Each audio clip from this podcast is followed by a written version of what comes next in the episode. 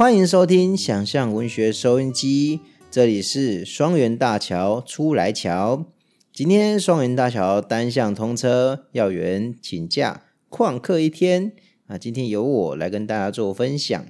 那今天想跟大家分享的是一篇我在几年前看过的文章，那最近刚好在脸书上又看到了一次。那跟上跟第一次看的时候一样，就觉得这篇文章第二次看还是觉得他写的非常好，然后想跟大家做一个分享。那它的主题是蛮特别的，它是写一篇跟电竞、电子竞技有点关系的文章。那这一篇文章叫做这篇文章的作者是翁真义，这篇文章的标题叫做《日光节约时间》。那这篇文章是在。台积电青年文青年学生文学奖的脸书粉丝专业 post po 的，那他是他他底下有写说他是刊载于二零二一年四月二十六联合报副刊，那追忆似水年华二零一零年代应该是这个专刊的一篇文章。那这篇的标题是日光节约时间这个词。如果你不知道这个词是什么，那有一个比较可能另外一个你会听到的词叫做下令时间。那我们今天就是跟大家分享一下这篇文章。那今天分享的方式一样，是我会把这篇文章大概三千多字，是一篇应该是应该是一篇散文。那我们就是把这篇文章整个读完，然后再跟大家做分享。OK，那我们就开始了，开始开始今天的分享。支持一支弱队从来不是一件容易的事。我们把心留下来交给这些选手，是因为我们都相信奇迹出现的时候就是最美的瞬间。虽然奇迹今年没有出现，也很可能不是明年，甚至可能永远不会出现，但我们会等。我觉得这就是爱。这是二零一九年英雄联盟世界大赛中，台湾代表队 J Team 被淘汰时，赛平在转播台上最后说出的话。在 YouTube 上，这个片段被播放了二十五万次。主播当时泣不成声，导播赶紧把画面切换成比赛精华，独留赛平一人撑场。赛平安抚着主播。和他说：“没事的，没事的。”仿佛也和在也和所有半夜牺牲睡眠收看比赛的观众说话。我是一个不打线上游戏的人，对电对电竞的世界一无所知。但演算法推荐了这支影片给我，看似有点突兀，可是并非不能理解。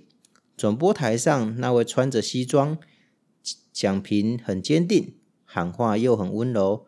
然后能够一句话穿透伤心，也穿透遗憾的赛评，叫做 Nash，正是我的高中同班同学 Nash。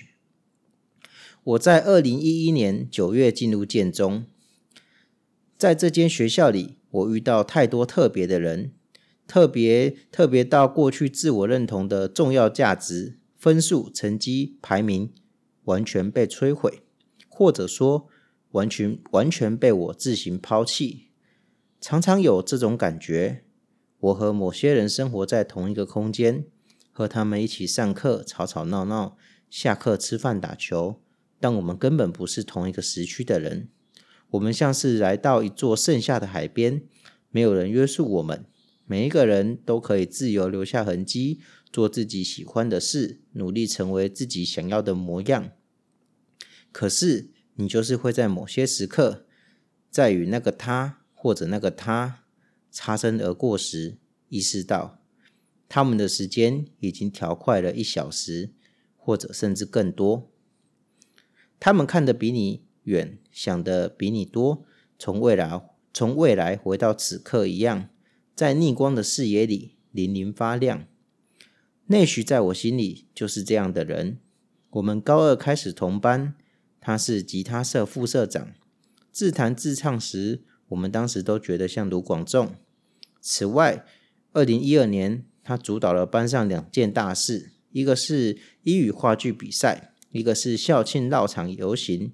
当别班的话剧比赛都在唱唱跳跳，男扮女装的时候，我们班演出了媒体报道的，我们班演出了媒体报道的抢案是怎么扭曲事实，影响乐听人。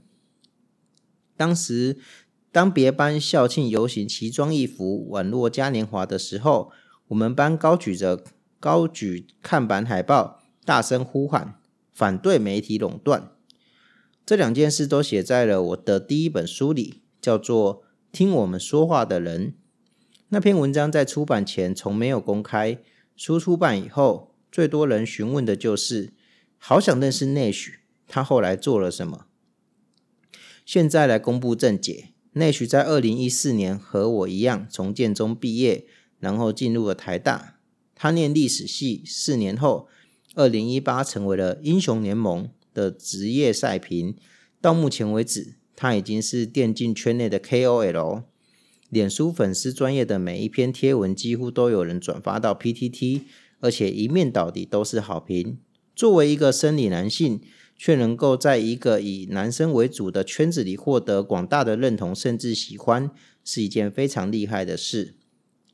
来到二零二一，已经二十五岁，距离高中将近十年的我们，约了一起在。百无聊赖的过年期间吃火锅，许久不见，我把自己的书递给内许，和他说：“你还记得你是全班第一个知道我得到玲珑山文学奖的人吗？高三的那天早上，你在 PTT 棒球版看见有人分享了《只插球》这篇文章，然后在早自习时大叫：‘靠，这这这真的是你哦！’我继续和他说。”那个时候，我就希望有一天可以出书，成为真正的作家。只是我走了一个很保守、很保守、风险很低的路线。念法律这件事让我有稳定的收入，符合大人们的期待，也能养活自己喜欢的事情。当看当看到把兴趣真认真当成职业的人，心底那种敬佩不是简单能够形容的。同时，也感觉自己很胆小。因为那是十七、十八岁的我想要选择，却没有勇气承担的人生。我觉得当赛评这件事，就是很喜欢、很喜欢打线上游戏的小男生。虽然不够顶尖成为职业选手，但最后还是能靠着这件事吃饭，挺梦幻、挺梦幻的。我和内徐说，但内徐在蒸汽不断冒起的另一端回应道：某种程度上。他还是把赛评当成纯粹的职业，而不是梦想。我只是念到大四，觉得要找个工作，所以去报名了 Garena 的甄选。后来录取了，就进来了这个圈圈。他说我有点压抑，我有点诧异，毕竟这听起来实在太平淡了。可是当他继续开始介绍电竞职业联赛的制度，然后和我说自己如何评估能不能在这个圈子生存，什么时候确信自己比其他人更适合这份工作。连串的话语里，马上又意识到，内许一直都还是十七岁让我向往的模样。十七岁的内许就已经是个讲话非常有魅力的人。所谓有魅力，是指当这个人讲话时，你就会忽然进到他的世界里，忽然和他一样。对正在谈论的那件事拥有同等的敬慎和虔虔诚，那种时候，你会也想要说些什么，表达内心的感受，但也同时发现自己无论说什么都不会比他来得更好，自己永远不可能成为他。我像是回到高中教高中的教室一样，我很认真地问 Nash：“ 那你高中的时候有想象过自己变成现在这样吗？”他害羞地应道。没啦，没啦，当然没有。接着放下筷子，很慎重地和我说：“其实高中的自己很自卑。”我也放下筷子，双眼直直盯着他。格子衬衫、圆细框眼镜，覆盖住额头的刘海，然后稍稍低头看了桌子下是颜色过饱和的长袜。这基本上就是他高中以来的打扮，也是我现在最常见的模样。我和他说。高中的时候，我也不知道自己会来到这一天。那个时候虽然想过出书，但能不能达成，达成后会如何，并不确定，也无从想象。现在书真的出版了，得到了很多讲话的机会，却一直觉得自己在学你。而我没说的是，除了说话，连穿着打扮也多少是偷学来的。我们都有着高瘦偏瘦偏弱的身身材。至于开始写作，很大一部分就是看了当时已经在台上发光的人。还记得我们一群人一起去看你吉他社的惩罚吗？内许在这个地方打断了我。他说：“虽然知道那是自己的一部分，但还是很想要和吉他社的那个男生切割。回想起来，我弹吉他只是为了社交，很真和真正玩音乐的人距离很遥远。他和我说，心里真正羡慕而且佩服的人是有创作才华的人。毕业后上了大学，和玩音乐的那群人合租了房子，每天聚在一起，却不断看到自己什么都没有。”自卑感越来越强烈，于是他反问了我：“在你心目中，什么是真正好的创作？”我还来不及回答，他又继续说：“那样的自卑感和焦虑没有地方宣泄，最后投射在最亲近的人身上，投射了在当时的恋人身上，结果带给彼此很大的误解、伤害或者负担，是刻骨铭心的恋爱。那学都和他一起度过了。”现在分开了，都还是会想到自己的不好，不断不断在反省自己。我虽然没有想过自己变成现在这样，但也不能完全说是意料之外。我们或许和高中以前的自己完全不一样，但高中以后遇到的所有事，多多少少都带给了此刻影响。我的工作其实就是沟通，转播就是在和你喜欢的事，还有你可以。还有和你可能会喜欢的很多人沟通，我常常在想一个问题：人有可能不靠语言理解彼此吗？而这种时候就会想到离开的他，想说对不起，偶尔掉一点眼泪。我是认真的。内许停下来前，最后这样说。他坐正了上半身，看了看四周。这天刚好是情人节，来到店里吃晚餐的大多是庆祝的情侣。一时间，欢乐嘈杂的背景音带给了我们强这里强烈的抽离感。缓和一下气氛，我半开玩笑地和他说：“年纪和我们差不多的人讲到恋爱，多少都会都在思考存钱呀、结婚啊这些问题了吧？”结果我们还在讲恋爱，教会了自己什么事？内许想了一下，说：“对，可是虽然觉得这样的自己胆小，但另外一方面来说也很真诚。”他接着和我说：“其实最近离开赛品的工作了，新工作是职业电竞队的教练，和选手一起过着集集体住宿练习的生活。”我问：“是被挖角了吗？”他摇了摇头，说：“薪水甚至比以前更少，可是还过得下去啦。”这样，你现在讲话的对象其实大多是大多都是比自己小很多的人。没错，内许说。那些十七、十八岁成为职业选手的男生，很多天生就是天才，没什么努力就打进了整个伺服器前五十、一百名。可是来到这里，他们要面对的是世界前三的韩国人、中国人，那种挫折和自我质疑之大，所以放弃的人很多吗？我好奇地问。多啊，很多。所以除了技术，我一直在想要怎么让他们知道，就算都是输。可是曾经想要赢，但最后输了。和从和从头到尾都害怕会输是完全不一样的。前面那种会让我很激动，也是我还在当赛评的时候想告诉观众的事。但其实我也不确定自己十十七、十八岁的时候能不能明白啦。也许说，我跟着点点头。而此时，而此时服务生来到了桌边，和我们说：“不好意思，用餐时间到了。”站起身。内许问了我：“你抽烟吗？”平常不抽，不过现在可以。我和他说，两个人走出了百货公司，站在市府转运站前，点起了零碎的星火。刚入刚入行时，看到这个行业萎缩，难免抱怨体制不健全，抱怨投入的人力和资源变少。后来慢慢接受了这件事，就会开始想要怎么用自己的能力带来一点贡献，所以才会决定辞职。我现在其实想的很简单，如果能够帮助台湾再得到一次世界冠军，或许就会有更多人愿意支持这件事。练习烟蒂前，内许讲了关于自己的最后一件事，然后他抱了抱我说：“下次见啦，你去搜讯加油。”越走越远的他，今年夏天也，今年夏天结束以后，就要去受训，成为公务员，变得再平凡不过的我。我想到毕业旅行的第二个晚上，垦丁的饭店大广场举办着萤火晚会，晚会不断唱跳跳跳喊口号，又白痴又无聊。那曲提议去游泳吧，我们一群人于是偷偷溜走，去换了泳裤，来到空无一人的泳池。喧嚣在很远的地方，满天星斗却离我们很近很近。海的声音也是，几个人陆续跳了下去。内许在水里转头转身大喊：“干，好冷，快下来！”那是二零一三的四月初，呃，那是二零一三年的四月初。我深吸了，我深吸一口气，纵身一跃，夏天就要来了。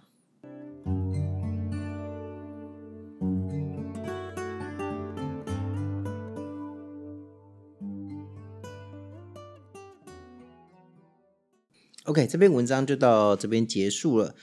有几个地方想跟大家做分享。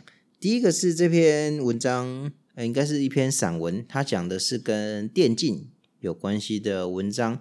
有关电竞，我会想起的是我们想象朋友写作会的李义桥，义桥的小说集《游戏之黑暗》里面有一篇《Share》，也是跟电竞有关系的。那这一篇小说集里面有一句话，我还蛮印象深刻的。这一篇小说的电竞选手是这个叙事者的室友阿勋。那里面有一句话，叙事者是这样子写的：如果能够拿到阿勋的眼睛，也许就能看得更清晰、更深入了吧？哪怕只是一瞬间的风景也好。里面就是叙事者，就是会想象说，有电竞选手的眼睛会看到不一样的东西。那这是李一桥那篇小说的叙事者角度。那回到我们今天这篇文章，我觉得他采取的是一个蛮有意思的切入角度。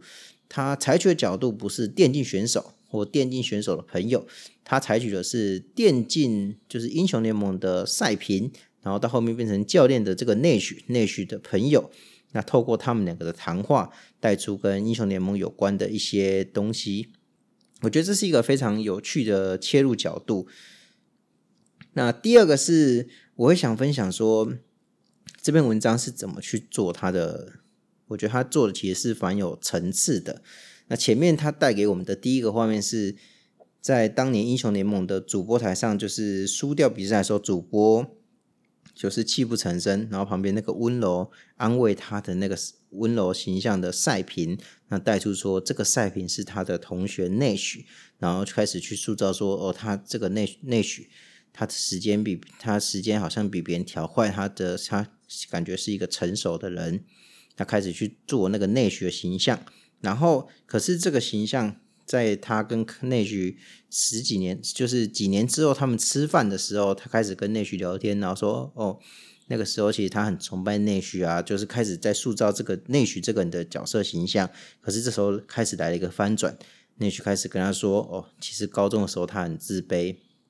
然后是怎么样怎么样的人啊？加入吉他社是为了社交等等的，然后开始带到说内需跟当时恋人的关系不好，然后这件事是直到哦再过来更一点时间的时间内需当了赛评，然后他是赛评是一件跟别人沟通的工作，那他因为转播这份工转播这样的关系，有时候他会很想跟这个过去的恋人说对不起，我会掉一点眼泪。那带出了内需第二个层次，然后再带出来的是内许现在的工作，他为什么要去当教练？然后他带了底下这个选手，内许现在是怎么想的？带出了内许第三个层次，我觉得他是他，因为他这三个层次把内许做的也是一个借由这些对话去把它做成了一个非常立体的人。他其实并没有对内许做太多，比如说他并没有非常多的琢磨在写说。内许有多成熟怎么样的，而是透过一个对话的形式，在去塑造内许是一个怎么样的人。那我觉得，其实这个是写作者自己有意识的去有意识的去安排，怎么去塑造一个人的形象，比如说，我有很多段落，他跟内需吃饭，他可以，他们一定讲了非常多的事情。我想应该不只是文章写的这些，可能内需会抱怨什么什么什么，呃，比如说队伍的怎么样怎么样一些事情，或者说聊他们一些高中的八卦什么的。但是写作者是很有意识的去去筛选他想要带给读者的是什么样的内需。那我觉得这个写作者，这个叙事者做的很好的一个点是，他比如说他前面讲说内需是一个。他很崇拜内许，他会甚至去学习内许。可是他给内许的这个形象，他不是一直对他做正面强化，他这时候又拉了一个负面形象出来。有内许，他高中是一个也会自卑的人，然后也有些后悔，这是内许负面情绪的一个表现。可是正因为他做了一个正面跟负面这样子，然后。交错去形成了，交错去构成一个人，因为我们其实人就是这个样子，就是他有很多的形态。透过这个方式，其实你会更感觉到内许是一个非常立体的人，因为这一些情绪，他讲的这些，你都能够有所感觉。这个其实是我觉得一篇文章有多好，就是写的让人家觉得好的关键所在。我觉得当你的文字累积到某一种程度的时候，你可以让读者知道说，呃，你现在要表达的是什么样的东西，什么样的能够让读者理解你想要表达的东西。那这个文章通常大概就是会有一定的水准。可是，当你能够让读者不只是知道你想要表达什么，而且还可以走进去你想表达那个感觉，比如说读这篇文章，你可以从这个叙事者的角度。感受到内许讲话的时候，你跟叙事者会有很类似的感觉。透过叙事者使用的这些文字，作者使用这些文字，想要传达给你的东西，透过这些东西，让你能够感受到作者想要表达给你的这些情感、这些情绪，他想表达这个东西。这个是我觉得一篇文章之所以会觉得他写得好的一个关键所在。另一个很有意思的点是，我觉得作者在这篇文章中拉出了一个对比。那这个对比一开始是在文章的前半段，他讲说他进入了建中以后，遇到了很多特别的人。那这些特别的，你在段落中你大概可以理解说，这些人就是所谓的天才，所谓的怪物啊，特别厉害的这些人，他们好像永远时间都比你调快了一个小时，甚至更多。到文章的最后。到文章后半度，他要再拉出来这个东西的是这些这些人是内许教正在带队的这些选手，他们是也是很年轻，十七十八岁的少年，这些人也是天才，甚至天生就是天才，非常会打游戏，他们是台湾游戏打的最好的选手。可是他们遇他们到了被放上了，在这个圈子中遇到了另外一个挣扎，是他们要面对的是。这个世界上其他的天才，游戏中打的世界最好的韩国人、中国人，那这是一个另外一个对比。那前面讲的作者觉得是天才的里面一份子的内许，他现在带的是他想要他以一个教练的身份去带这些选手，我觉得带拉出来的是另外一个层次。其实电竞是一个我觉得很值得书写的领域。电竞，比如说英雄联盟好了，其实它跟很多你你知道的竞技项目都一样。比如说现在的 NBA，哎，要打总要打总总冠军赛了嘛，就是电子竞技也是一样的，最后追逐的就是想要拿到世界冠军。啊，这些选手从在自己赛区的每一场比赛的胜负，到每一季春季赛、夏季赛的胜负。到前往了世界世界赛，他们想要争夺的就是那个世界冠军。那这些竞技场其实就是一个这样子的修罗场，因为在这个比赛里面，最终一定会有人心碎，因为他们的梦想落空。可是一定会有人就何其雀跃，因为一定有人。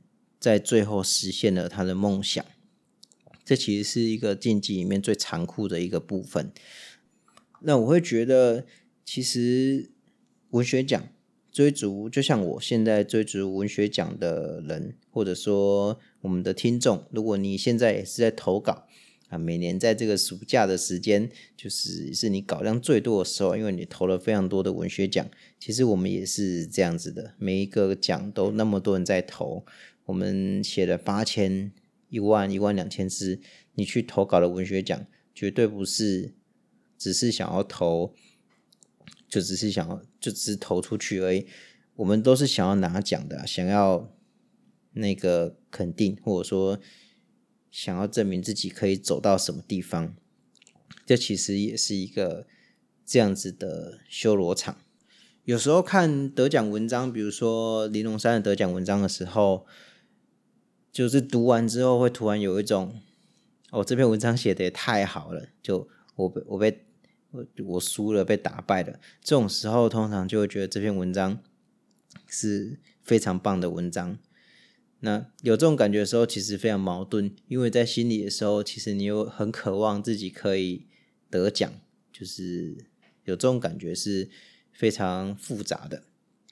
那作为最后，我想提一个东西作为结束，是去年二零二二年 LOL 英雄联盟世界赛的最后的冠军 Dragon X。那追跟 S 从追跟 S 夺冠的过程，其实是我觉得比电影还要电影，非常的热血，而且非常的不可思议。追跟 S 是韩国联赛的第四种子，那第四种子他们是从入围赛，就你可以想象成大概就像外卡吧，就是从外卡赛开始打起，打进入围赛，进入小组赛，然后从小组赛晋级，那从晋级八强赛开始。八强赛、四强赛总冠军，他们永远都是不被看好的那一方。然后他们也确实经历过落后，就是包括我，就是大家都觉得他们已经输了，他们没希望了。但他们最后还是逆转，然后最后到夺冠。这支队伍里面有年纪非常大的选手，然后有一些就是可能没什么，从还没还没证明过自己的选手。这是一支大家不。一开始没有很期望的队伍，包括在韩，包括对韩国，他们也是第四种子，没有人想到他们会夺冠。那特别是这一支队伍的 ADC 选手 Deft，Deft 已经这是他职业生涯第十年的比赛，十年对一个电竞选手是一个非常老的年纪。可是这是 Deft 第一次打进世界赛的冠军，他努力了十年。第一次站上了人生梦寐以求的舞台，就是花了十年的时间，终于站到了年轻的自己想要站上的那个地方，然后他成功的拿下了冠军。那对于目前还在这个文学奖投稿之路上一直拼命的，就是包括对我自己或者是目前听众，如果你还在努力，希望你可以。对付成努力了十年，终于站上了那个舞台，啊，就想跟大家说，就我们就继续加油，一起加油吧。